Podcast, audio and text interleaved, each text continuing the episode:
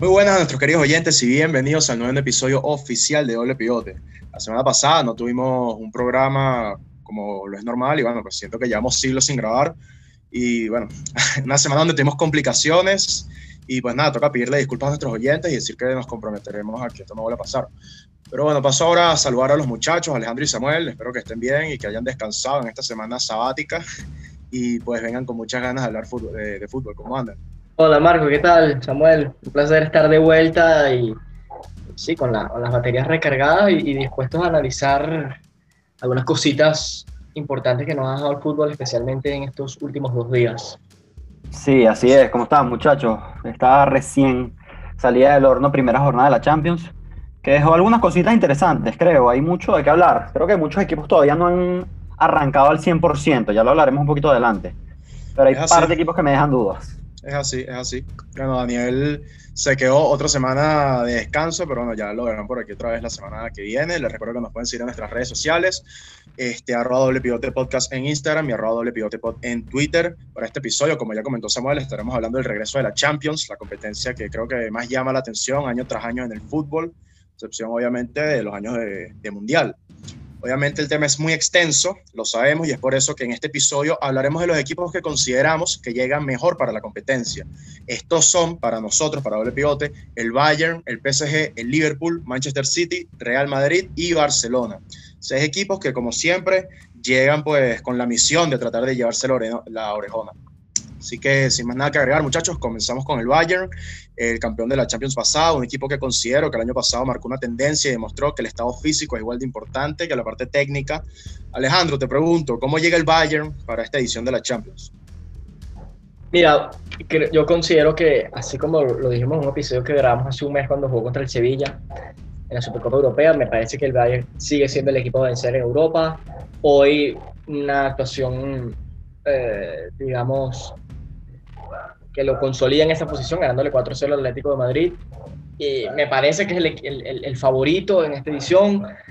En, en, la Bundesliga tuvo un buen arranque, salvo eh, una derrota contra el Mönchengladbach. Eh, por ahí quizás no dejó unas grandes sensaciones, que ha arrancado poco a poco, pero me parece que tras la victoria de hoy, yo no tengo ningún tipo de duda de que es un equipo que llega a, a defender y que puede repetir el título. Sí, yo también, Marco, creo que sigue siendo el candidato a ganar otra vez la Champions, a pesar de que es muy temprano para decir esto, pero vimos hoy, en, el Bayern con un ritmo arrollador, como bien fue la temporada pasada. Eh, la verdad que el Atlético de Madrid poco y nada se vio en la cancha, un 4-0 contundente. Se ve un Bayern que cada vez parece que jugará a un más alto ritmo de juego, tiene más recursos en ataque, más variantes, muchos jugadores en un estado de forma brillante, como bien sea Tolizo o Coman, que hoy brillaron los dos, a pesar de que son jugadores de segundo escalón, por decirlo de alguna manera. Y creo que el Bayern, si mantiene este ritmo, dará mucho que hablar otra vez de esta Champions.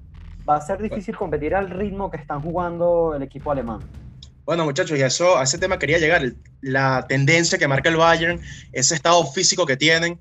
Y bueno, y si echamos para atrás, vemos que el proyecto que tenía el año pasado es el mismo de este, de este año. Y yo creo que es por lo mismo, porque son jugadores que pues se vienen acoplando a un estilo de juego que, que es el que propone el entrenador, eh, donde el estado físico pues es bastante importante, por no decir que es lo primordial.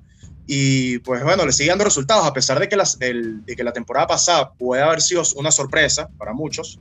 Este, sin embargo, seguimos viendo que los equipos no logran cómo, cómo encontrarle una fórmula a este Bayern, ¿no? Para, vencerlos. Sí, eh, tal cual. Lo mismo me acuerdo que, lo discutimos en, el partido contra el Sevilla, que pensábamos o, sabemos que quizás la, como el Bayern propone jugar con una línea muy alta, la espalda de los laterales, la espalda de los centrales, sigue siendo en realidad, digamos, la grieta defensiva de este equipo, que todo equipo tiene, eh, sin embargo, el Bayern asume este riesgo, eh, no le preocupa saber que puede quedar descuidada la línea defensiva, asume y juega con el error y, eso le lleva a, asumir unos riesgos en ataque, valga la redundancia, que justamente le, le funciona para arrollar, que realmente es lo que vemos en el fútbol del Bayern, que es un, equipo que arrolla a rivales, que hoy eh, quizás... Yo, no, yo, no, yo no creo que el Bayern haya arrollado al Atlético de Madrid, el marcador quizás es, muy abultado, pero, pero igual fue bastante superior al equipo español. Y, eh, tal como tú dices, Marco, no, no pareciera que haya un equipo que esté, que uno diga, wow, a este equipo le gana a ver el Múnich, o al menos claro, pero. No compite, ni siquiera le gana. Yo creo que hoy en día. No, le compite, que le pueda competir al Bayern Múnich. Línea por línea. Y es que mira, ustedes hablan, ustedes hablan de líneas adelantadas, pero te pongo el ejemplo, no me quiero adelantar, pero te pongo el ejemplo del Real Madrid en esta primera jornada empieza perdiendo, tiene que adelantar las líneas y fíjate que le terminan clavando tres goles. El primer tiempo se acaba con el Madrid perdiendo 3 a 0. Con el Bayern esto no pasa, por más que juegue con las líneas adelantadas, los rivales no logran encajarle goles. Sí, porque es una presiona mejor, presiona, presiona muy bien, porque no solo proponer juego con la línea adelantada, sino es presionar alto y, que tengas una estructura de presión bien trabajada. que, haya una efectividad. Hay un que detrás de Exacto, me acuerdo que Samuel lo resaltaba cuando hicimos el, el episodio de la Vinotinto, que proponer una presión requiere mucho trabajo y el Bayern lo, ha ejecutado muy bien. No es solo mantener una línea alta por, jugar así, por decreto. Es una presión que tienes que, trabajar y así lo ha hecho el Bayern. Y es como, como ustedes dicen, es difícil encontrar un equipo que le compita, que le compita, que lo ponga en reales aprietos durante varios tramos del partido. No lo hay. Eh, en Bundesliga pasó, sí, perdió, pero eh, eh, yo creo, yo considero que fue un evento aislado, muchos partidos jugados, una plantilla corta en ese momento, poco recambio no había terminado, digamos, no había formalizado las incorporaciones el Bayern Múnich. Samuel, los equipos tienen que tener una preparación especial previa a enfrentarse al Bayern. ¿Qué, a ver, ¿qué, tiene que plantear un equipo, por ejemplo, como el Atlético, que le va a tocar enfrentarlo otra vez en la vuelta? Por lo menos a mí me llamaba mucho la atención porque se enfrentaban dos estilos de juego distintos. El Atlético con un bloque un poco más bajo, yo pensaba que podía contener mejor ese ataque arrollador, como hemos definido, del Bayern, pero en verdad no pudo. Yo creo que un equipo que se enfrenta al Bayern debe competirle a través del ritmo. Tiene que intentar mantener el mismo ritmo de juego que tiene el equipo alemán y saber aprovechar esa presión alta, esos espacios que dejan en la, en la espalda. La temporada pasada en Champions vimos un par de veces cómo el Bayern dejaba a su espalda a los defensores espacios y aprovechar esos espacios. Pero en verdad me cuesta pensar en cómo uno puede combatir a este equipo hoy en día tiene que ser un equipo muy lineado, muy trabajado físicamente también, que creo que el equipo alemán es bárbaro en eso. a mí me encantaría ver un, Liverpool jugando contra el Bayern. Sí, quizás un estilo de juego de Liverpool que es un estilo de intensidad, intensidad esa, es la palabra, de velocidad. Creo que sí, dos estilos intensos es la mejor forma de combatir a este Bayern. Bueno, y un equipo que también tenga mucha efectividad de arriba en ofensiva, que las pocas que tenga las pueda hacer. Correcto, porque el Bayern no es un equipo que te da tantas opciones de gol y tienes que aprovecharlas. Exactamente. Pero entonces ustedes, muchachos, ven al Bayern como un favorito. Porque, a ver, eh, recordemos que, en la Bundesliga, eh, el último encuentro que tiene el Bayern lo pierde. Un partido que la verdad nos, sorprende nos, sorprendió a muchos. Y pues empezó a hablar de un Bayern pues que de repente no estaba bien, no estaba a la altura para, para una Champions. Sin embargo, yo considero que sigue siendo el equipo a vencer. No sé si ustedes coinciden. Sí, sí, creo que ahorita tienen más piezas. La llegada de Sara ayuda un poco en defensa, la llegada de Sané, que no es poca cosa. Sané va a dar un salto de calidad en el extremo izquierdo del equipo. Ah, eh, jugadores que se consolidan, Alfonso Davis va a tomar un paso adelante, Tolizo ha empezado bien la temporada. Tienen más profundidad, algo que a veces quizás yo le reclamaba que le faltaba al Bayern. El mismo Goretzka. El mismo Goretzka, claro, sí. A pesar de que ya no está Tiago, vimos, hoy vimos un partidazo de Kimmich, por cierto. Adueñándose el medio campo. Otro más, sí. Y sí, la verdad para mí es el equipo a vencer, no tengo ninguna duda, salvo un evento catastrófico que pueda pasar, no tengo duda. Para cerrar contigo, Alejandro. No, no, estoy de acuerdo. Eh. Me parece que es el equipo que más efectivo es, que mejor juega el fútbol y que mejor ejecuta su plan al fútbol en Europa, o al menos de los equipos más competitivos, o favoritos, candidatos de los que vamos a discutir ahorita. Creo que es el equipo a vencer. Luego puede pasar mil cosas, puede caer, como vimos quizás, como el Liverpool era el equipo a vencer en la edición pasada y cayó en octavo. Podría pasar, pero, pero me parece que sería un acontecimiento que el Bayern Múnich no llegara a semifinal, como mínimo. Bueno, muchachos, ahora hablaremos del PSG, subcampeón de, de la Champions pasada. Y bueno, mantiene a sus estrellas de la temporada pasada y es sin duda uno de los clubes con, más, con la delantera más temible. ¿Cómo llegan, Samuel? ¿Cómo llega el PSG? No vi el juego del Manchester, del Manchester PSG, la derrota. Eh, yo lo vi por pedazos porque estaba viendo dos partidos, estaba viendo el del Barcelona también. y me dejó un poco de dudas el PSG. Yo más bien pensé que iba a haber un PSG con mucha claridad en ataque, mucha solidez defensiva y sobre todo estos segundos no lo vi. Le llegaron muchas ocasiones. El PSG estamos claros que ofensivamente es un arma letal con Neymar, con Mbappé, con Di María, a pesar de que no tuvo un buen partido. Pero me dejó muchas dudas el PSG, la verdad. Yo creo que todavía le sigue faltando plantilla para competir. Es una de las dudas que yo tengo. Creo que en los laterales, en la defensa, a pesar en el mediocampo quizás adquirieron a Danilo Pereira, que no hizo mal partido ayer, pero creo que todavía la plantilla me deja dudas. Más allá de, claro, Neymar y Mbappé, que son otro nivel y otra cosa. A mí me parece que, que sigue pesando muchísimo la baja de Berratti en este equipo. PSG lo extraño muchísimo. Los mejores tramos del PSG con, con, balón, atacando, es cuando Neymar retrasa muchísimo su posición, pero eso, eh, eh, eso luego eh, implica que pierdes uno de tus jugadores de mayor influencia ofensiva en ataque porque tiene que retroceder muchos metros. Luego tiene un manejo de balón increíble, pero yo no sé si, si sea tan beneficioso para el PSG que Neymar retroceda tanto a buscar el balón. Coincido, Que me parece que eso, eso es la consecuencia de la baja de Berratti. Eh, ahora. creo que no tienen otro jugador de ese perfil en la plantilla, quizás. Yo también coincido que los mejores minutos del PSG siempre se ven con Berratti en cancha. Sí, sí, sí, yo, yo, yo, también creo que... Y es eso, cuando no está Berratti, Neymar tiene que bajar un poco más de, su posición habitual para poder recuperar balones. Eh, sí, claro. Eh, y es muy bueno Neymar y, hemos visto grandes exhibiciones, pero este es un fútbol, eh, perdón, este es un deporte que, que un solo jugador le cuesta realmente cambiar todo el escenario de un partido a diferencia del fútbol sala o el baloncesto. Pero para, para digamos, para, para, darte mi opinión brevemente de lo que fue el partido contra Manchester United, sí me sentí que el PSG le faltó por un momento quizás, oye, un poco de jerarquía para, para ganarle un Manchester United que no había tenido un buen arranque en Premier, algo irregular. A pesar de eso, no creo que hizo mal partido el PSG, creo que generó buenas ocasiones, se encontró con uno de los mejores partidos en Europa de David De Gea. Creo que eso también es un factor condiciona el resultado. Ahora, muchachos, les quiero preguntar. Este, sabemos que, bueno, que está para la temporada, para después de esta temporada, la 2020-2021, se le vence el contrato a Mbappé, no se sabe qué va a pasar con Neymar. Les pregunto, ¿el PSG está obligado a ganar en esta edición? Es decir, si no la ganan, no tendrán otra opción en el corto plazo, sabiendo que este proyecto pues se armó para ganar la Champions y no lo ha logrado y sabemos que bueno, que creo que ya tiene una fecha de caducidad. Mira, yo eh, seguiré defendiendo la, tesis de que el PSG, por lo que ha sido el proceso, el, revisando la plantilla que ha tenido año tras año, no... Es que yo siento que la plantilla del PSG no está a la altura de lo que es Mbappé y Neymar. Entonces quizás ese es un factor que uno dice, wow, tienen que ganar la Champions por tener Mbappé y Neymar. Pero todo lo que hay detrás, uno no dice, wow, esto es un equipo candidato a la Champions League. Entonces por eso yo defiendo que todavía no, que han tenido buenos pasos, que ha sido un avance una progresión claro, pero lenta, si, pero si, no, si, no es, ahora, si no es ahora, ¿cuándo? Uno entiende que, bueno, teniendo ah, contratos de Neymar, de Mbappé, de Di María, uno dice, wow, este es un equipo que debería ser protagonista cada edición.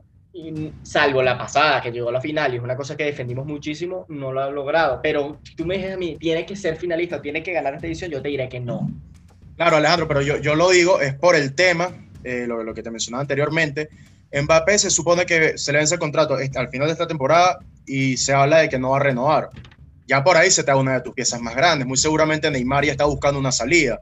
Entonces, creo yo que este proyecto que se arma para ganar una Champions, como te digo, yo creo que ya está en su etapa final. Y bueno, a ver si el día de mañana sean Neymar y Mbappé, pues se queda como un, proyecto frustrado. No sé, qué piensas tú. Estoy de acuerdo. Lo que pasa es que a mí no me gusta decirle a un equipo que está obligado a ganar la Champions, porque en verdad ganar la Champions es muy difícil, a pesar de que todos los grandes clubes eh, optan a eso, se proyectan a eso, yo creo que es muy complicado. Y yo también iba a responder igual que Alejandro, creo que el PSG no tiene la plantilla para ganar. Más allá de, como dijo Alejandro, Neymar y Mbappé, creo que le faltan muchísimas piezas. Ojo, quizás esta Champions puede ser una gran oportunidad, viendo que hay equipos como Real Madrid o Barcelona que no están al pleno o al 100%. Pero a mí me cuesta en verdad creer que el PSG va a ganar esta Champions y para mí no están obligados. ¿Están obligados a dar un buen papel? Sí, sí están obligados. A ganarla, ya me deja más dudas eso. Yo, yo oh, voy a repetir mi, mi, opinión. Yo creo que por la plantilla del PSG está muy disociada por el efecto Neymar-Mbappé y podemos sumarle a Di María, que son jugadoras que en cualquier equipo tendrían ese, ese, ese rol de de ser los protagonistas de una edición de la Champions League. Pero insisto, lo que viene detrás no ni siquiera es una plantilla mejor que los competidores directos, ¿no? Coincido totalmente. Y lo que sí quiero ver en el PSG, ya lo que decías, muy cierto en el partido ayer, no vi ese, esta jerarquía. Sí, algo más de. tipo con jerarquía, de, por lo menos. De, amor propio o de paso al frente, como sentir la obligación histórica de ganarle al Manchester United en tu casa porque tú tienes que ser el primero del grupo. Eso. Exactamente. Eso, se, ve, sí lo quiero eso se ve en las intenciones y, faltó ayer. y si podemos obligárselo, ¿no? Porque eso, por supuesto. Yo creo que ahí está el debe el PSG. Que debe ser protagonista de la Champions, yo creo que sí. Eso es un, cartel que podemos asignarle. Obligado a ganar, no creo lo podrían ver como un semifinalista de repente. Sí, sí, sí, muy tranquilamente yo podría ver el PSG repitiendo esa fase final. Eh, el, PSG es un equipo que juega bien. correcto. Muchas veces y tiene, un grandísimo entrenador. Que, sí, que, es fácil decir que no, es que bueno, que, la liga o que, o que solamente porque tiene a Neymar y Mbappé, el equipo tiene un buen entrenador como tú dijiste y juega bien. Luego vienen otras cosas, pero puede ser un semifinalista, preguntas Marco. Sí, yo, creo que podemos verlo como semifinalista. Ojo, yo no lo yo, yo cuando digo que está obligado a ganar la Champions, no lo digo textualmente, lo digo en el sentido de, en el sentido de que sabemos que, que, eso es un proyecto que se armó para eso y que bueno, no se han dado los resultados. No, está válido, hay gente, hay gente que, que Ahora, la, final al, final del día, una final son 90 minutos y en la Champions es campo neutro y listo, con las mismas condiciones. Pues, para Yo creo que sí coincidimos los tres que están obligados a dar un buen papel en Champions. Es así. Pero bueno, muchachos, hora de hablar del Liverpool, campeón de la Premier, un club que de la mano de Jorgen Klopp se viene en ascenso para estar en la actualidad en la élite de Europa. ¿Cómo vieron al, al Liverpool contra el Ajax? Alejandro. Mira, Marco, me parece que pese a, la, reciente noticia de la pérdida de, parece que se ha perdido toda la temporada Virgil van Dijk, eso a, nivel de grupo repercute, sí, sí, sí, no solo porque es un grandísimo defensa, no solo porque es el líder de la defensa, anímicamente eso repercute muchísimo y a veces los equipos se desajustan un poco, a pesar de eso creo que el equipo compitió bien, no pude ver el partido completamente, salvo tramos, eh, pero me parece que hizo un buen papel contra un equipo que siempre es, bueno, como el Ajax, y, creo que, digamos, hizo un partido competitivo, firme, y, más allá de eso, luego podemos especular si qué tanto va a afectar la baja de Van Dijk. Yo, yo, creo que va a ser muchísimo, porque el sistema defensivo del Liverpool para mí se condicionaba mucho en Van Dijk. Esa presión alta teniendo un jugador como el holandés atrás era un seguro, que ahora no la va a tener y yo creo que esta baja del holandés le va a pesar mucho en Champions.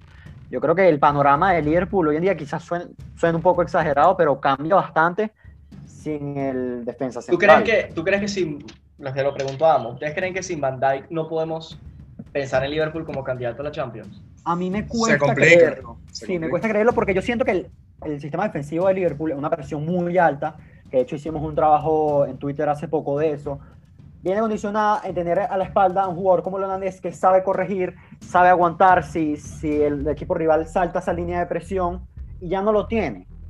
Yo creo que además Klopp va a, a optar por Fabiño, que es un jugador relativamente similar, a pesar de que el brasileño es mediocampista central, va a retrasar la defensor central y de hecho hizo un partido muy bueno. Sin embargo, yo creo que esta baja va a pesarle mucho y no sé si el alemán Klopp logré buscar la solución. No, y además pierdes una voz de mando, pierdes un jugador que, que jerarca en la defensa. buen, buen punto, A nivel de, vestuario eso, impacta mucho. Eh, le, pregunto, muchachos, eh, a ver, por el tema de las mismas lesiones, y bueno, sabiendo que, que ahorita de repente no, no sé tan complicado, pero a medida que van avanzando las competencias, el tema de las lesiones, los minutos jugados se va complicando. El Liverpool tiene repertorio, tiene un backup bueno para poderse enfrentar en la Champions, ya sea que lleguemos a esas instancias octavos de final, corte de final, sean lesiones, eh, amonestados, X que haga que jugadores titulares no puedan jugar. Sí, mira, la profundidad de plantilla ha sido un tema que, la tiene que hoy en día. Fue, a eso voy, fue, digamos, quizás una deficiencia en la temporada anterior que no se habían reforzado para esa temporada y acudieron al mercado fue en el periodo de invierno. En este, este año yo creo que sí lo tiene. La compra de Thiago le da como una, esa opción más en el mediocampo. Tienes hasta cuatro titulares para tres puestos, me parece un alivio. Yo creo que la tiene. Eh, la, el, por supuesto, la, la, la incorporación de Diego Jota, Diego Jota eh, también es importante para, para esto que estamos discutiendo. La profundidad lo tiene. La, sí, es una variante de ataque y tiene calidad para ser titular en algún momento. Yo creo que la, Correcto. la profundidad la tiene. Creo que la falta de profundidad no va a ser el problema de Liverpool para esta Champions, sino cómo sostiene el sistema defensivo, como bien decía Samuel, sin uno de los mejores defensores de los últimos años. Ahora, aún así... Pero, pero ese, ese, problema de repente se puede ver al comienzo, pero yo me imagino que ya cuando vaya a medida que avanzando las jornadas, yo creo que se va a ir yo, yo, yo creo que se va a ajustar, yo creo que se va a ajustar porque tiene... Sí, ajustar, sí, Fabinho ha hecho un muy buen papel como central, Joe Gómez es un buen central. Yo, yo creo que el sistema colectivo defensivo de Liverpool es lo suficientemente bueno como para, eh, para que no resienta tanto o, para vivir sin mandar. Y ofensivamente es un equipazo. Es decir, claro. yo, yo no me veo en posición de sacarle la chapa de candidato a Liverpool por esto. Eh, hay que ver con el tiempo hasta qué punto afecta. Yo no descarto que el Liverpool se vuelva un equipo menos agresivo en presión. Puede ser. Ojo, va a seguir, va siguiéndolo presionando, eso sin ninguna duda. Eso sin duda, pero bajar de repente, de repente, de repente presionas con menos jugadores, pero igual sigue teniendo jugadores, como es Mane, como es Salah. Sí, va a mantener un poco más el sistema, las líneas juntas, compactas. Esto es una intuición mía. Yo, yo, yo también, yo opino igual que tú, yo creo que va a suceder porque, así como tocamos en Twitter este tema, creo que Liverpool ha tenido un par de partidos raros y complicados esta temporada justamente porque esta presión altísima ha implicado que los equipos hayan conseguido mejores ocasiones en transiciones o cuando tienen una excelente salida de balón. Yo creo que se va a ajustar el equipo, va a presionar con menos intensidad, un poquito menos, va a seguir siendo en esencia lo mismo.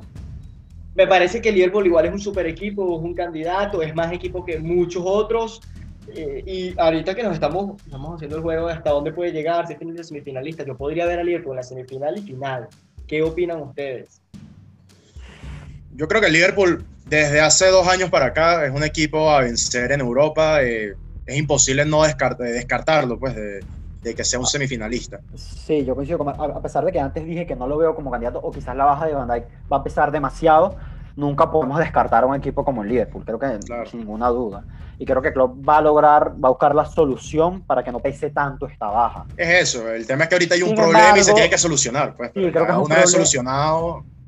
Creo que es un problema muy grande, la verdad. Pero va, a lograr la solución Klopp, sin ninguna duda.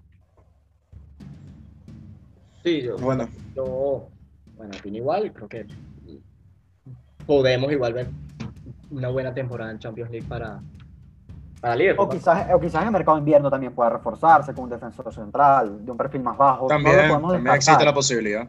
Sí, quizás, sí, hay que ver qué, qué roles, qué, qué, qué, qué, claro, pero hay en el mercado. Te pregunto, Samuel, te pregunto, Samuel ¿qué, ¿qué, central te gustaría o te parecería que tiene los dotes de Van Dijk para que juegue en este Liverpool? De rock, me pones en una situación muy complicada. Yo siempre he sido en pro de que en la Premier League hay centrales muy buenos como Minks, Sartowski, Donk, de equipos más bajos, que es ese papel fuerte, que sabe jugar, pero me pones en una posición muy complicada, porque yo creo que como Van Dyke no hay ninguno.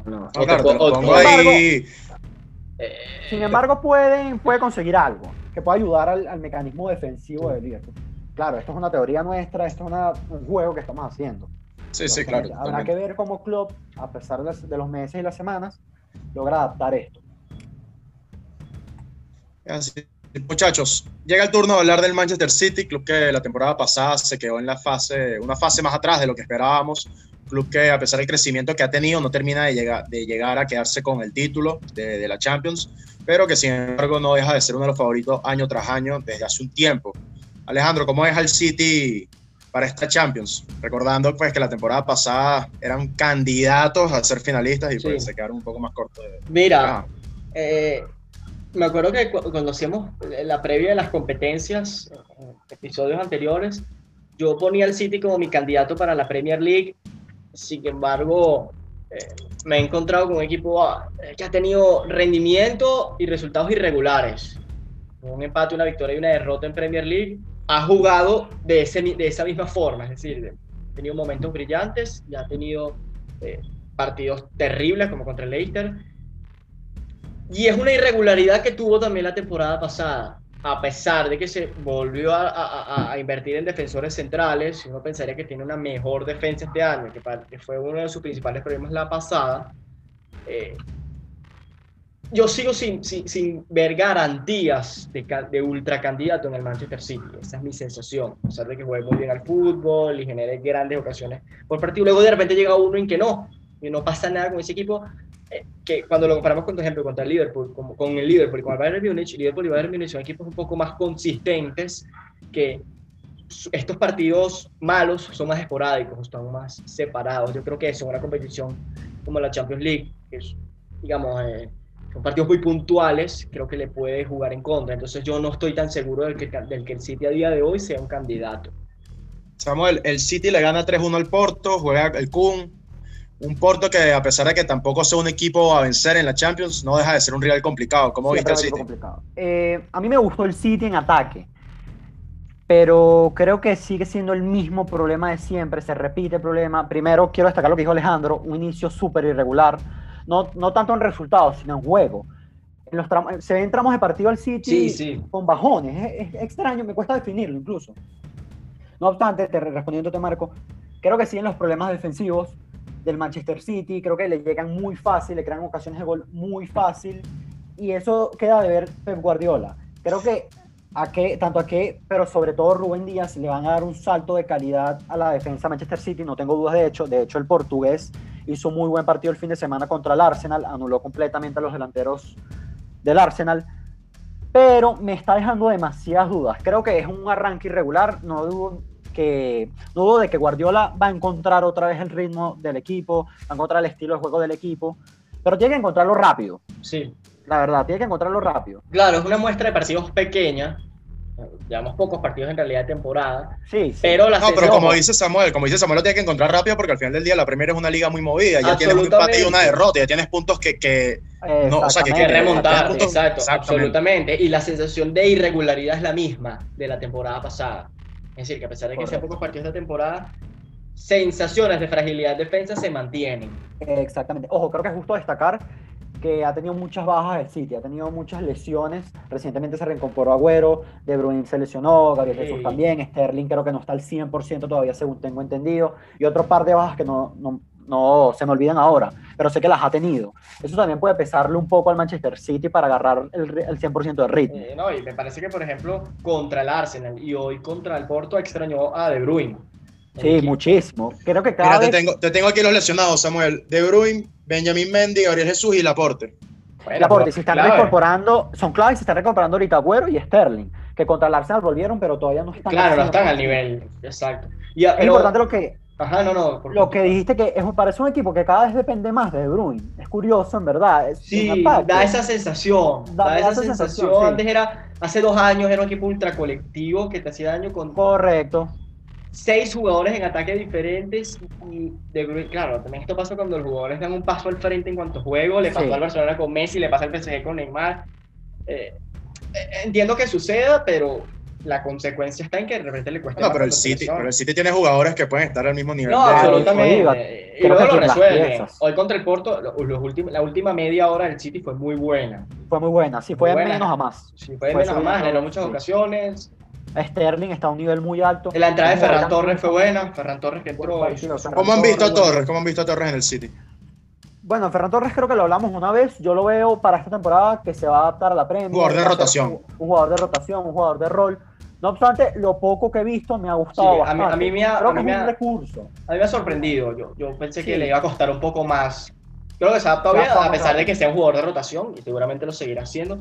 Se ha adaptado rápido, ha rendido bien sí, también Phil Foden ha dado un paso adelante.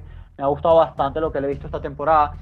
Creo que no queda duda que el Manchester City tiene las herramientas y tiene los recursos como para competir en las cuatro competiciones que juega. Eso sin ninguna duda. Sí, creo que, creo esa, que... esa fragilidad defensiva da mucho de qué hablar todavía y es un problema que Pep Guardiola tiene que resolver obligatoriamente si quiere competir. Sí, creo que es un problema que, así mismo como Jurgen Klopp tendrá su problema con quién, quién suplanta a Van que el tema es que Guardiola necesita ver cómo hace que la defensa tenga una fórmula que sea efectiva. Y una vez que esté eso listo, pues el City puede ser un equipo mucho más fuerte, como decimos. Tiene que conseguir esta fórmula lo antes posible si quiere, seguir, o sea, si quiere competir en, tanto en Premier como en Champions. Por lo mismo que decíamos de que, bueno, la Premier es una liga bastante movida. Donde Correcto, y que con- pues, te pone... Con equipos que están, con cada vez hay, cada año Cada vez que hay mejor más están. competencia. Cada vez hay más competencia en Premier. Y es, Es más una- competitiva. Es una liga que no Es está más, esperando po- a nadie. podríamos, podríamos hacer un capítulo completo hablando de la Premier. Sí, tal cual, sería atractivo porque hay equipos atractivos, jugadores atractivos y una liga que no espera a nadie. Por eso lo que tú dices, Marco, de que hay que dar con la tecla rápido para conseguir regularidad y que, bueno, finalmente sea un candidato en Premier, pero sobre todo para la Champions, que es el capítulo de hoy.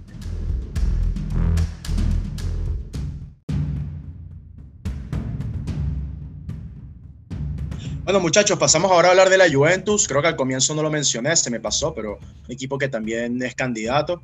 Tiene a Cristiano Ronaldo, uno de los mejores jugadores del mundo, así que es imposible no tomarlo en cuenta.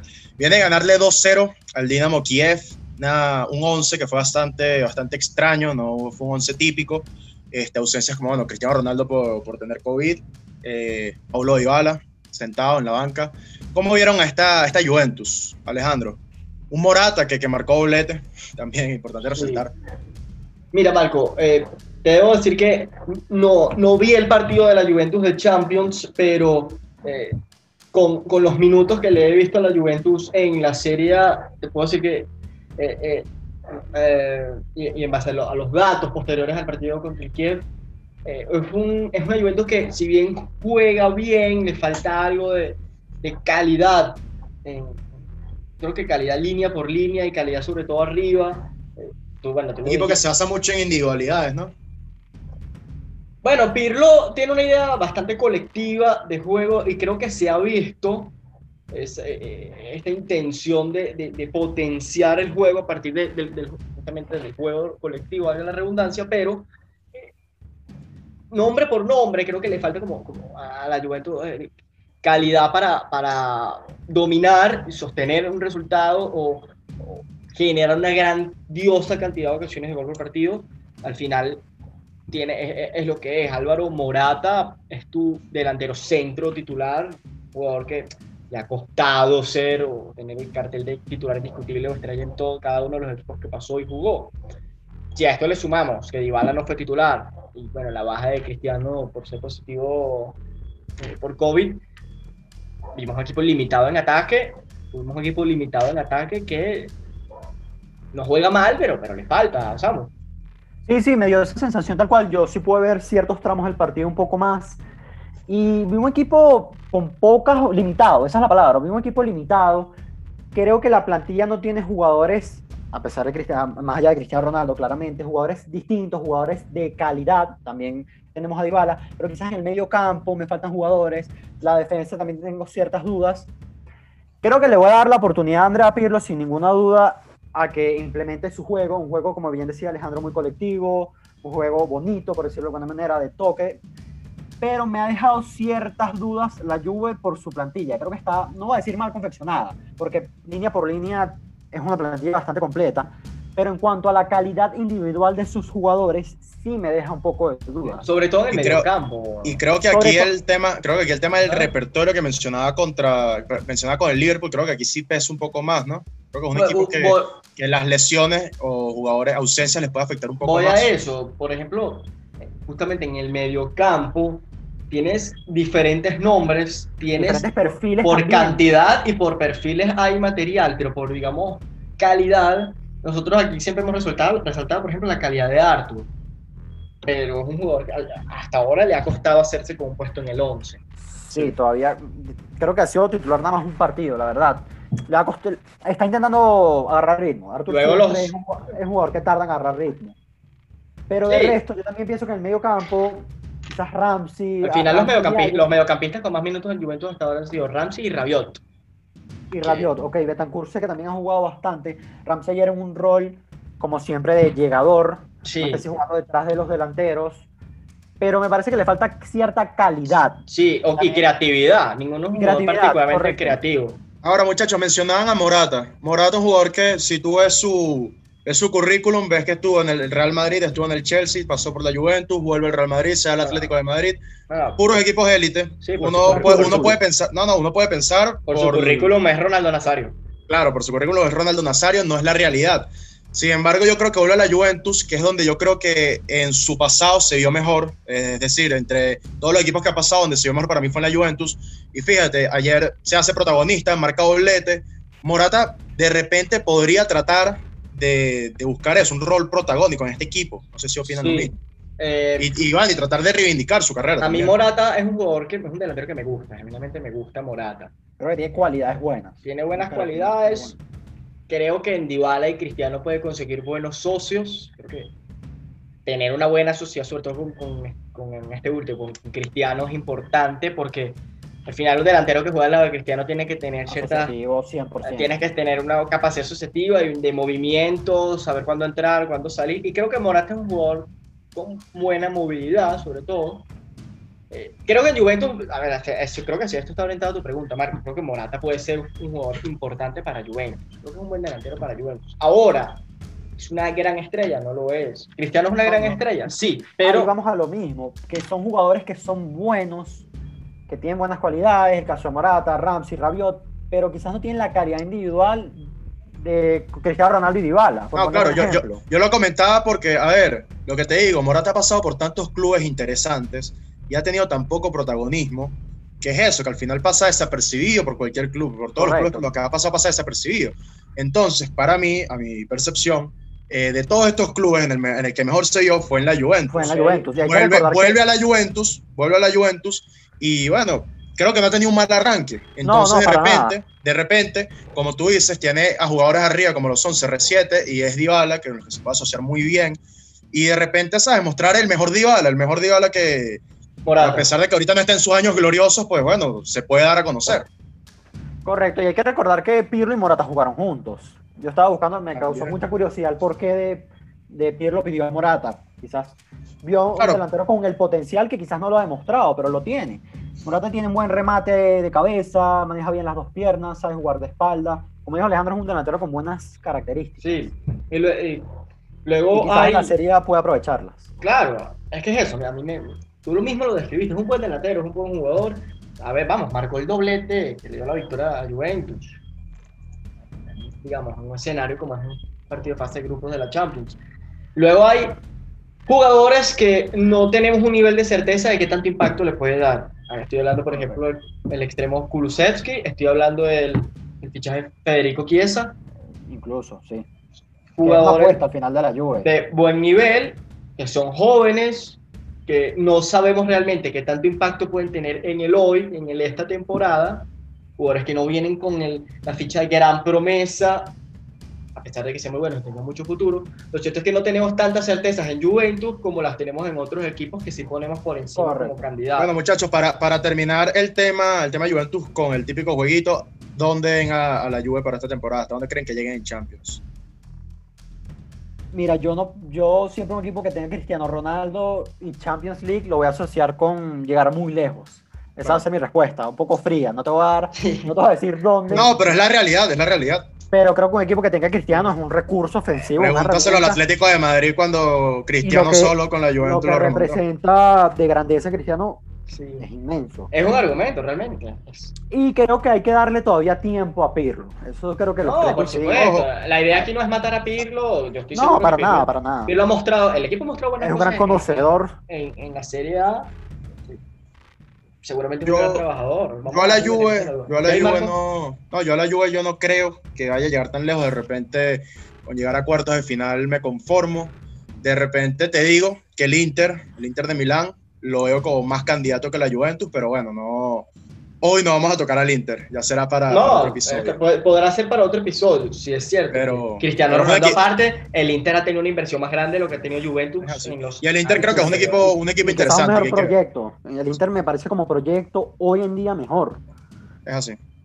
Pero bueno, muchachos, toca hablar de el Real Madrid, campeón de la Liga Española, el equipo más grande de la Champions. Eh, Samuel, si te duele, lo siento. 13 oreja- orejonas. Alejandro, ¿cómo ves a este Real Madrid de cara al comienzo de la Champions? ¿Lo ves como candidato? Perdió contra el Shakhtar Donetsk 3-2. Sí. ¿Cómo lo viste? Pudo haberle ganado al Shakhtar 4-0 y no lo iba a ver como candidato. Es la verdad. Eh, dejando la derrota de lado, no, no veo el equipo como candidato por razones netamente deportivas. No creo que sea un equipo que juegue particularmente bien o muy bien. No creo que sea un equipo que tenga grandísimos jugadores. Un equipo que está en desarrollo. Un equipo que está en desarrollo, un equipo que tiene pocas certezas realmente, y las certezas que tiene son jugadores que ya están quizás fuera de su el pico de su carrera o jugadores que tienen de 33 años en adelante. Eso al final es una combinación que no te da muchos argumentos en la lista de, de en la lista de, eh, ítems necesarios de un equipo candidato, el Madrid no suma tanto. ese es Correcto. podemos hacer un, programa completo de esto, pero creo que al final es el, resumen más corto que Samuel. A mí me pasa con el Madrid que por lo menos la temporada pasada no me parecía que era un fútbol muy vistoso, pero tenían una solidez defensiva muy buena. Y vimos que en la liga ganaban partidos 1 a 0, 2 a 0 con un buen mecanismo defensivo. Esta temporada no lo estoy viendo. Y creo que le está pesando mucho la faceta, la mala faceta defensiva del Real Madrid. Hoy en particular, a pesar de que no tiene a que es el líder y una pieza fundamental en el estilo juego y esquema del Madrid, se vio muy mal. En presión se vio muy mal, la espalda de los centrales se vio muy mal. Un Marcelo que de verdad creo que ya no tiene el ritmo, no va a decir el ritmo, pero creo que le cuesta mucho en defensa. Entonces fueron muchos puntos que vio hoy en el Madrid que le hacían muy, mucho daño muy fácil creo que es un problema contra el Cádiz, a pesar de que no pude ver el partido completo, pasó lo mismo. Y son equipos muy inferiores en cuanto a calidad, pero saben cómo hacerle daño. El otro es que creo, que creo que, por lo menos lo que el juego contra el Cádiz no lo, no lo pude ver, lastimosamente. Pero en lo que vi del juego de hoy, veo que el Real Madrid. No, lastimosamente no. Muy bien. bueno, por situaciones extra, extra deportivas no pude ver el juego, pero bueno. Este, a ver, yo siento que por lo que vi hoy, el Madrid es un equipo que cuando presiona eh, con líneas altas le cuesta, eh, eh, le cuestan los retrocesos. Y el tema que también he visto, y no solo hoy, sino lo he visto también a lo largo de la temporada pasada, es un equipo que cuando falta Sergio Ramos le causa un peso, creo que igual de fuerte que el de Van Dijk al Liverpool. Fíjense que hoy, pues, y, pongo el ejemplo del, Manchester, del juego contra el Manchester City la temporada pasada. Sergio Ramos no estaba por el, tema de que estaba con la roja, tenía que cumplir sanción. Barán le toca ser titular con Militao, obviamente al ser Barán el central se vendría siendo el central referente ¿no? de la línea defensiva. Y yo creo, y a ver, ustedes me dirán que de repente tiene sentido que, que Barán no se sienta cómodo, no se sienta igual de cómodo con Militado que con Sergio Ramos, pero al final del día son jugadores profesionales. Eh, un jugador que lleva una vida entera metida en el Real Madrid. Si Sergio Ramos no está al lado tuyo, yo creo que tienes que responder igual de bien, tienes que asumir ese rol de liderazgo que te está que, tienes que, asumir tú por, por misma inercia, porque al final del día es lo que decimos. Creo que Marcelo no viene en un buen momento, ya está en la etapa cumbre de su carrera, en la etapa final. Entonces, cuando no está Sergio Ramos, yo creo que la defensa eh, se ve demasiado afectada y no debería, no debería ser así. Y es cierto, eh, las veces que hemos visto a sin Sergio Ramos, tú lo comentas, eh, no ha tenido buenas actuaciones. Al final yo creo que eso te habla de que quizás Rafael Barán no, es uno de los mejores centrales del mundo. Tener a Sergio Ramos al lado obviamente compensa muchas cosas. claro, pero, pero, es eso. De repente tú eres muy buen central cuando tienes a Sergio Ramos al lado, pero te ponen a Militado, que ojo, Militado tampoco es mal defensor, pero obviamente no está al nivel de Sergio Ramos y tú ves que ahora no actúa de la misma forma, Samuel. Sí, correcto, yo coincido contigo. Creo que el, sistema de Real Madrid depende mucho de Ramos. También quería hablar, no para cambiar el tema, pero también en la faceta ofensiva, el, Real Madrid depende de Sergio Ramos, en salida de balón, en el ataque posicional. Creo que está teniendo ciertas carencias también en ataque el Real Madrid. Quizás hoy, hoy en el segundo tiempo, por impulso, lograron meter dos goles, porque se estaban obligados arrollar al rival. Ya que Oye, el mismo Shakhtar al marcar tres tú te obligas, o sea, mentalmente te encierras, pues. Pero en cuanto al ataque, me está costando ver mecanismos del Real Madrid. No sé si es que no tiene la calidad en sus atacantes o quizás la fluidez de juego. Pero me parece que me deja demasiadas dudas el Madrid, la verdad. Y por lo menos la temporada pasada no me pasaba esto. No sé qué opinas tú, Alejandro, que sin duda alguna ves más al equipo. Mira, eh, para eh, comentar un poquito primero sobre eh, lo que decía Marco. Eh, el Madrid presiona muy mal, presiona muy mal, presionó muy mal contra el Cádiz y presionó muy mal contra el Shakhtar y ahí está la trampa hoy del equipo ucraniano. Se metió atrás, dejó que el Madrid lo, lo buscara arriba y con transiciones se encontró con los goles. Realmente fácil. El Madrid presiona muy mal y ya por ahí va una y retrocede mal y esa es una de las falencias. Ahora, Samu, sí, ataca yo creo que ataca mal por una, una combinación de eso. Tú dices que no, por calidad de sus atacantes, yo creo que eso es un gran factor, porque hoy sale con Jovic y Rodrigo de titulares. Y Asensio, pero tengo que comentar una cosa con Jovic y Rodrigo. Jovic y Rodrigo es uno, un jugador, Jovic, que ya ha tenido algunas oportunidades y no ha podido demostrar en ningún momento. Quizás por ahí hay un tema de calidad. Rodrigo es un jugador jovencísimo, pero que todavía eh, no termina tampoco de tener grandísimas actuaciones. Entonces uno te comienza a hacerse preguntas, bueno, ¿hasta cuándo un jugador debería empezar a explotar? Con Rodrigo no lo hemos visto. Asensio, un jugador que se perdió casi toda la temporada pasada, pero que en la temporada anterior, eh, en la que el Madrid tuvo hasta tres entrenadores, que se suponía que Asensio iba a ser el gran líder del equipo, no lo fue. Entonces, ¿hasta qué punto Asensio es un jugador que va a hacer una gran carrera en el Real Madrid? Entonces se comienzan a hacer estas preguntas. Vinicius, un excelente jugador, un gran recurso, pero que tiene limitaciones, tiene ciertas limitaciones Vinicius. Al final son jugadores en formación todavía, el caso de Rodrigo y. Vinicius. No puedes depender tanto de ellos. en. No puedes depender de ellos y no te dan, no te dan tanta certeza tampoco. Correcto, Al correcto. final eso, todo eso no, no- tendríamos que estar teniendo esta, esta conversación de repente si Hazard estuviese a un nivel físico bueno, que creo que gran parte pasa por eso. Que Hazard ni está ni se le espera, que Hazard sea un jugador que se suponía que venía en, en el mejor momento de su carrera y lamentablemente creo que ya no lo va No, a tener. es que, es que mira, yo creo que el Real Madrid está ahorita en un momento de transición, por así decirlo. Es lo que, dice- lo que dicen. Este, en Hazard vino para ser un, para tener un rol protagónico y las lesiones no lo han dejado. No, cuando se ha visto en cancha no es el Hazard que se veía en el Chelsea. El caso de Luka Jovic, pues se, se entra al club para empezar a, a sentar un poco más a Benzema y tener un segundo 9. Jovic no ha demostrado que puede ser un segundo 9, obligas a Benzema a estar siempre ahí porque Jovic no te responde. El caso de Rodrigo y Vinicius son dos jugadores, como bien menciona Samuel, son jóvenes, vienen en formación, pero a ver, por lo menos a mí me genera esta incomodidad. Yo veo al Barcelona, veo a Ansu Fati que comienza la temporada pasada en el fútbol profesional con el Barcelona y pues claro, se veía como un jugador en proyección ya esta temporada, en su segunda temporada como futbolista profesional, pues ya se ha visto un cambio abismal, un jugador que pues mira, fácilmente se puede cargar el equipo a los hombros. El caso de Rodrigo y Vinicius, que llevan más tiempo en el Madrid que Ansu Sí. En el Barcelona, pues no se le ve así. Evidente. De repente Vinicius viene, sí viene en un crecimiento, Alejandro, disculpa, sí No, viene no, un crecimiento, pero no considero que sea ese crecimiento de un jugador que está ya para ser titular del Real Madrid, Alejandro. Eh, en este Real Madrid está para ser titular porque el equipo necesita este Vinicius. Claro, pero el, el Real, el Real Pero Madrid que quiere competir. Correcto, lo que el jugador que uno esperaría que va a ser Vinicius de repente no lo es o de repente ya lo es. Eso es lo que no sabemos. Digamos, quizás este es el Vinicius que vamos a ver por los próximos cinco años, quizás mejore un poco más. Es cierto, por ejemplo, tú mencionas a Ansu Fati, la curva de crecimiento de Ansu Fati ha sido mucho más eh, eh, empinada o, o ha sido más acelerado su crecimiento. Ahora, al final creo que hay un problema de que hay una calidad diferencial a día de hoy que el Real Madrid no tiene. El Madrid no tiene una calidad diferencial a día de hoy porque el que la tiene Coincido. está lesionado y los que deberían tenerla o deberían llegar a tenerla, que son las jóvenes promesas, todavía no han evolucionado tan rápido y no han llegado a ese nivel. Ahora, yo no quiero dejar... Ok, dime, dime. No, no, continúa, continúa. Sí. que yo no quiero dejar de mencionar que son todos buenos jugadores.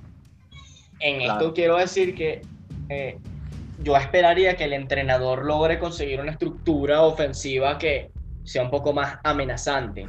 Es, ya, es A decir, eso iba. sí, de repente no tienes la calidad, la calidad ofensiva Igual. del Bayern, del Liverpool, del PSG, pero deberías tener una estructura ofensiva que puedas ganarle sin problemas al Cádiz, al Levante, al Shakhtar. Y al Shakhtar. ¿Ok? Precisamente eso iba, que el mecanismo colectivo es el que debe prevalecer en este Real Madrid, al no tener una figura... A ver, lo- los jugadores sí los tiene, pero al no tener una fi- figura de supernombre, debe prevalecer el mecanismo colectivo y no lo estamos viendo esta temporada. Así Sí. que dependerá mucho de Zidane Zidane, tanto en ataque como en faceta defensiva, que ha perdido ciertos mecanismos que la temporada pasada tenía para volver a ese pico que tenía Sí, el Real Madrid la eh, temporada es pasada. así. Luego podremos hacer algún programa entero hablando de los problemas del Real Madrid como para desglosarlo Sí, eso, mejor, eso les iba a decir, lo- muchachos. Lo, lo cierto es que hoy, en tu debut de Champions, tus tres delanteros son Jovic, Asensio y Vinicius. Eso es una realidad difícil o alentadora para quien lo quiera ver así. Y La verdad es que la, que la- es. la realidad del presente del Real Madrid está, como tú dices, para hacer un programa entero. Pero, pues bueno, tenemos Pero que no será hoy. No será hoy, hay que continuar. Y así que bueno, toca cerrar con el Barcelona, un club que tras tanta polémica en el comienzo de la temporada, creo que ha callado unas cuantas bocas y ha demostrado que tiene una plantilla que está para competir dentro de todo. Samuel, danos una introducción a lo que ha sido este comienzo de temporada del Barcelona. A ver, a mí personalmente el comienzo del Barcelona me ha gustado mucho. Hemos visto muchas cosas que yo no me esperaba, tanto del conjunto colectivo como de Ronald Koeman Puma, como sabemos, ha apostado un 4-2-3-1 con Messi de, de, referencia ofensiva, por decirlo de alguna manera, a pesar de que al final no juega como un 9. Eso lo vamos a comentar un poquito más adelante. Pero ha aprovechado en Ansu Fati esos recursos, ese gol que tiene, en Coutinho, un sistema también que depende mucho de De Jong, de Piqué. Pero a mí me gusta mucho lo que hemos visto del Barcelona. Creo que es un equipo que va a crecer a lo largo de los partidos, pero sigue teniendo el mismo problema que tenía la temporada pasada, es que a la plantilla le faltan ciertas piezas para poder competir, por decirlo de alguna manera. Esto lo vimos en el partido del fin de, semana contra el Getafe y por ciertos tramos en Champions. ¿Por qué? Porque es un equipo que le está costando en ciertos tramos del partido fluir en ataque. Dependen mucho de una individualidad de Lionel Messi, de un pase filtrado a las espaldas de las defensas a Ansu Fati. Y es curioso, y es curioso que tú, lo, que tú mencionas, de que dependa de, de individualidades, cuando tienes jugadores como Ansu Fati, como Coutinho, como Griezmann, que bueno, ayer fue sí, trincado tiene el equipo, tiene las piezas individuales. Yo creo que poco a poco va a confeccionar Kuman el equipo y va a ser un equipo mucho más fluido, por decirlo de alguna manera. A ver, al, final del día el Barcelona creo que es un equipo que, bueno, tras tantos problemas que tuvo en, en este parón, este, creo que lo que hace falta es ir ajustando las piezas para que el equipo Correcto, y, y, trabajar sobre las piezas que tiene. Sin embargo, como comentaba, ya te doy la palabra, Alejandro, Creo que es un equipo que todavía está sufriendo muchas cosas. Está sufriendo la espalda de los centrales. En el partido de Champions vimos cómo sufrió la espalda de los centrales. Eh, de hecho, Gerard Piqué comete un penal por eso mismo, mal posicionado, y es expulsado. Creo que está sufriendo todavía ciertas cosas en presión. Si el, si el, Barcelona va a jugar con cuatro delanteros, porque al final Coutinho lo va a contar como un delantero, tiene que presionar muy bien. Y el día de ayer eso no lo vimos. Entonces, el, eh, el equipo contrario le puede hacer daño todavía. Sí, nosotros siempre dijimos cuando, cuando hacíamos los episodios antes de empezar la temporada que Barcelona nos parecía un buen equipo, que tenía buenas piezas. Eh, Samuel, ¿tú crees que... ¿Qué te pareció los minutos eh, de cuando vimos a Barcelona jugando con Trincao? Tuvo una buena cantidad de minutos, ¿te gustó? Sí, me gustó bastante. El jugador portugués lo que vi la temporada pasada, lo poco que pude ver de él, me gustó bastante individualmente. Pero me gustó más que se adapta al estilo de juego del Barcelona y lo que requiere el Barcelona en su extremo derecho. Un extremo que dé amplitud, que tenga un buen uno contra uno, que sepa leer los movimientos de Messi, algo que es muy importante y es curioso que Griezmann a veces deja dudas en eso. ¿Te ha gustado más colectivamente el equipo con Trincao que con Griezmann? Creo que es muy temprano para responder esta pregunta. El rival, el rival de ayer no tampoco ayuda eh, Y fue su primera titularidad, pero, que, creo, pero creo que por perfil de jugador se adapta más hoy a lo que quiere Kuma. A ver, hay que ver al Barcelona con Sergio Dest en la derecha. Sí. Eso es lo que yo quiero ver porque puede ser un jugador que te dé mucha amplitud y quizás Griezmann sí pueda asociarse más al medio con Messi y Coutinho. Y tú, y tú, mencionabas que tiene, todavía tiene algunos problemas que, se, que persisten de la temporada anterior lo ves compitiendo de igual a igual a estos primeros equipos que nombramos en el episodio de estos grandes equipos. A ver, algo que quería mencionar, perdón por robarme el tiempo de esta parte. Por favor. Pero es que yo creo que el Barcelona. entrevista Samuel. El Barcelona le va a pesar demasiado no tener una referencia en ataque. Y por eso comentaba lo de Lionel Messi. Hoy en día Lionel Messi es la posición más adelantada, es el jugador que está jugando más adelante en el conjunto blaugrana. Y a veces se desconecta un poco del partido y como siempre lo ha hecho Lionel Messi, tiene que bajar a recibir el balón, a conectar con sus compañeros, etcétera, y pierden esa referencia. Y a los equipos rivales se les, hace, se les hace mucho más fácil defender, porque al no, tú no tener una referencia, los centrales...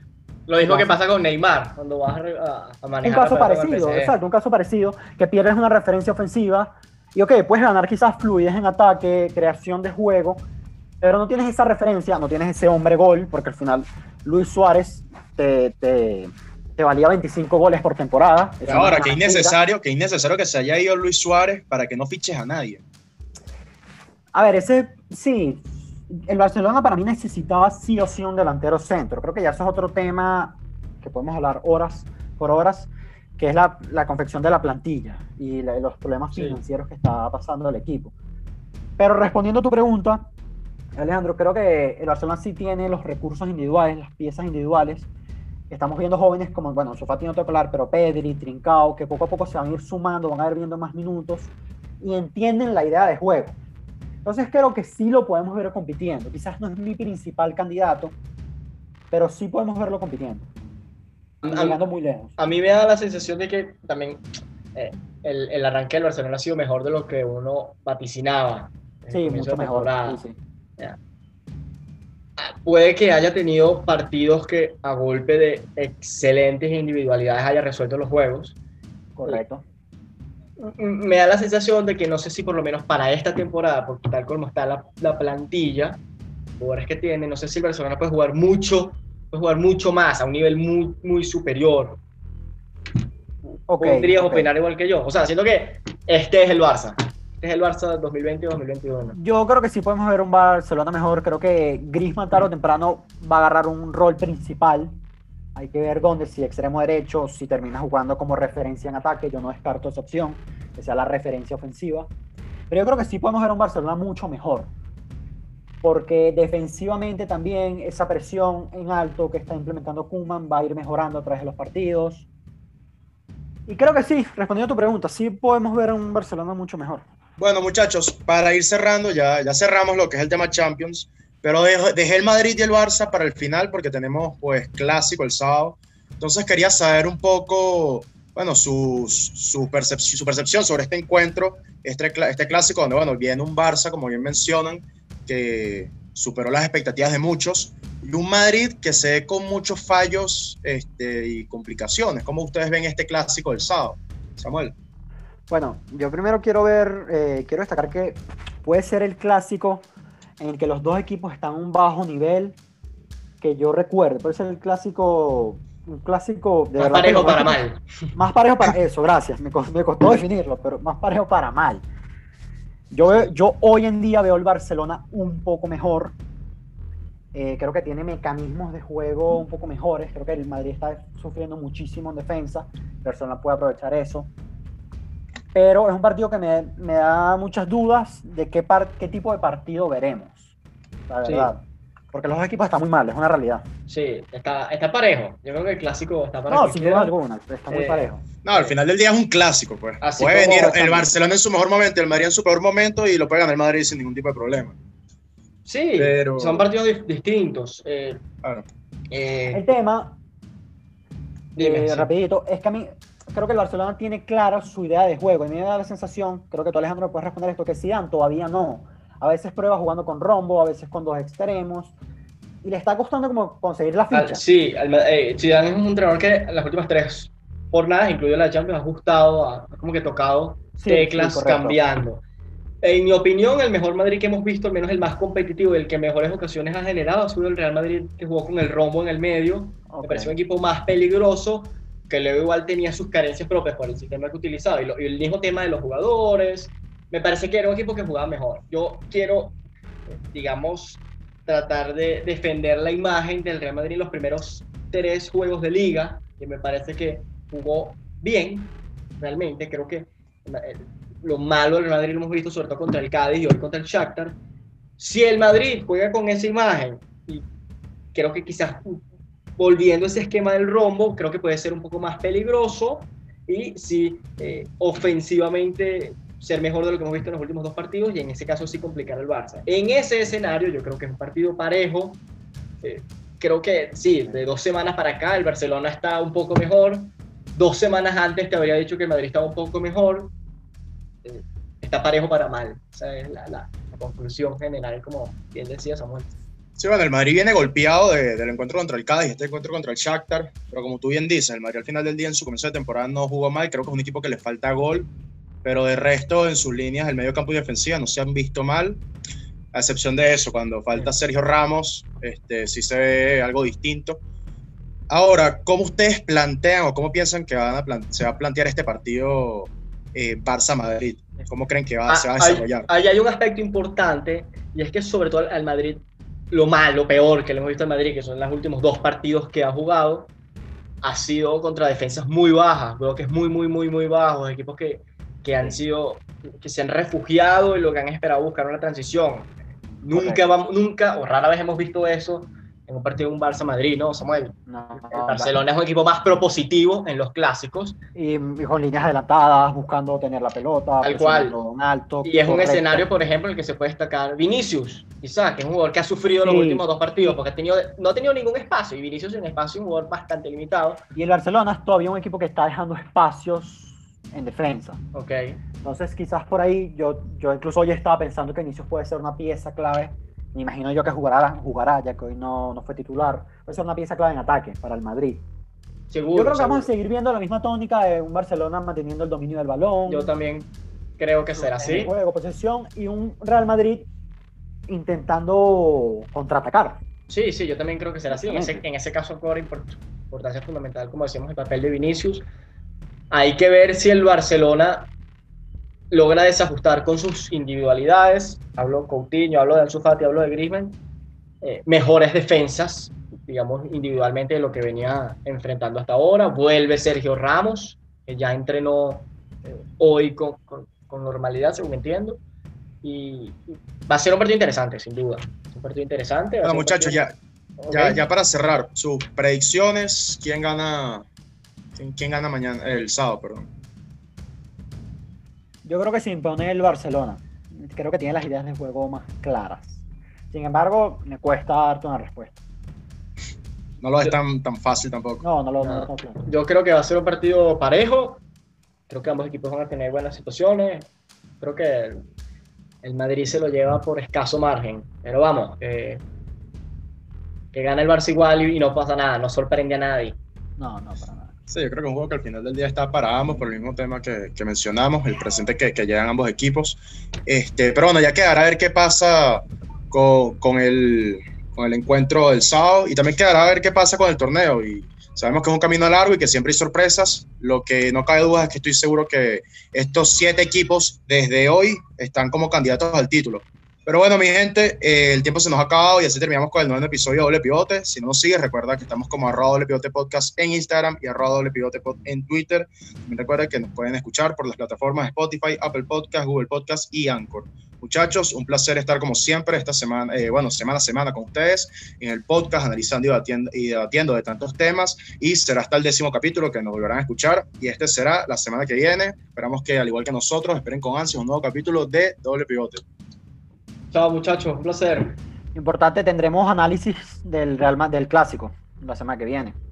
Importante También destacar. tenemos, no, no lo había mencionado, importantísimo. Así que ya saben que la semana que viene venimos con, con un post partido y quizás con invitados, quién sabe.